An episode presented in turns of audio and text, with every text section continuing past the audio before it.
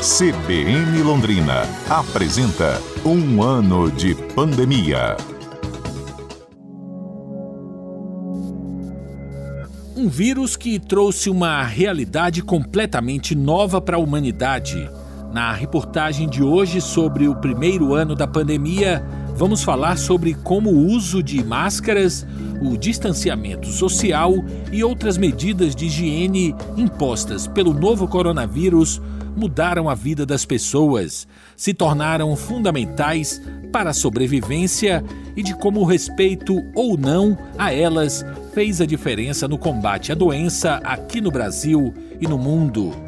Para a reportagem A Pandemia e o Comportamento Social, convidamos o médico sanitarista, professor da PUC e ex-secretário de Saúde de Londrina, Gilberto Martins.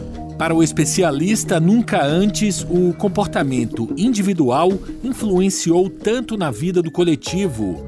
E essa consciência de que o que era normal até então passou a representar risco de morte veio de forma rápida avalia o sanitarista, por conta dos riscos que a doença já demonstrava logo no início da pandemia.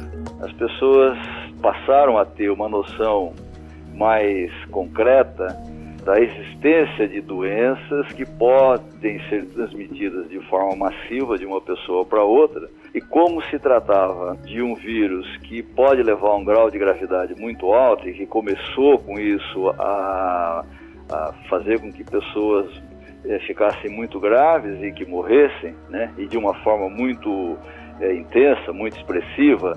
Então isso fez com que as pessoas, primeiro, tivessem a dimensão de que é, essa doença ela repassa de uma pessoa para outra e ela depende muito do contato entre as pessoas, né?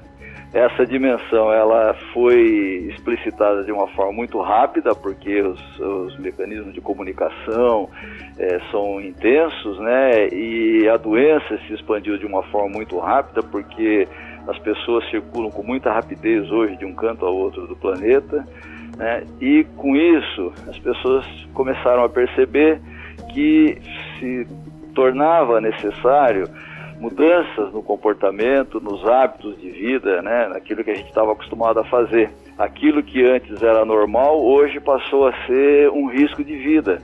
Martins acredita que, além das máscaras e demais medidas sanitárias, outras mudanças também vieram para ficar, mesmo após a pandemia. Entre elas, aponta o médico sanitarista e ex-secretário de saúde de Londrina, os eventos, aulas e reuniões online. Apesar da adesão inicial às medidas sanitárias, afirma o professor, com o passar dos meses, houve, de forma geral, um esgotamento das pessoas, principalmente dos mais jovens, em torno dessa mobilização.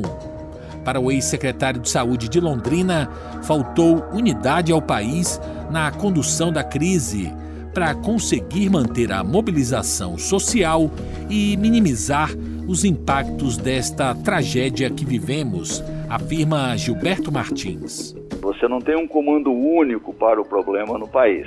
Transformaram isso num cabo de guerra político.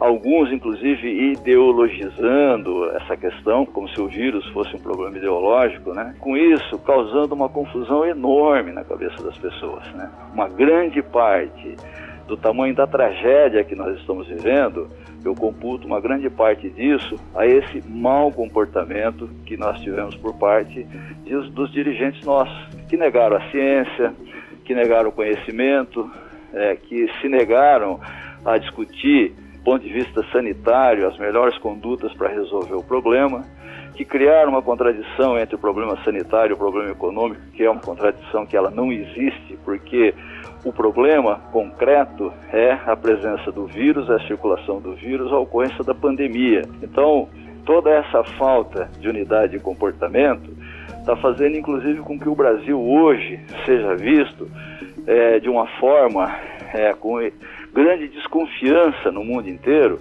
como um dos possíveis responsáveis pela permanência da pandemia no mundo.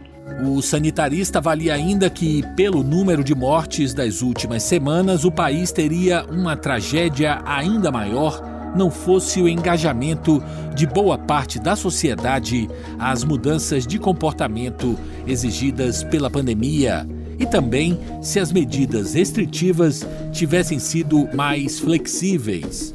Apesar disso, Gilberto Martins diz que a crise sanitária deixa sim alguns legados para a humanidade, entre eles a valorização da ciência e a noção de nossa fragilidade diante da força de algumas doenças transmissíveis. Da dimensão da nossa fraqueza diante de determinados problemas de saúde, né, problemas epidêmicos como esse, né, que são acontecimentos cíclicos, né, na, na história da humanidade, né, e alguns vêm com grande intensidade. Deixa obviamente, o alerta para que as autoridades sanitárias continuem monitorando o comportamento das doenças, mas deixa também o legado de que a, a ciência tem um desenvolvimento importante ao ponto de conseguir, num curto espaço de tempo, desenvolver por exemplo, as vacinas que estão sendo desenvolvidas. Isso dá uma perspectiva de que para enfrentamento de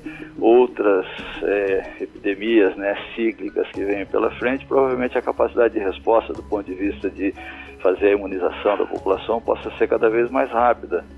E acho que deixa também o legado de algumas mudanças de comportamento, né? Do uso da internet, os cuidados né, sanitários, higiênicos que a gente passa a ter individualmente e coletivamente, são coisas que vão ficar marcadas e que acabam repercutindo depois na, no hábito e na cultura da gente, né? E acho que isso pode ser positivo também, no sentido de preservar melhor a saúde das pessoas. E para preservar a saúde mesmo com a vacina, os especialistas dizem que medidas como o uso da máscara e o respeito ao distanciamento social devem se manter por mais algum tempo. Mas quanto será este tempo, só saberemos ao longo dos próximos meses. Repórter Marcos Garrido.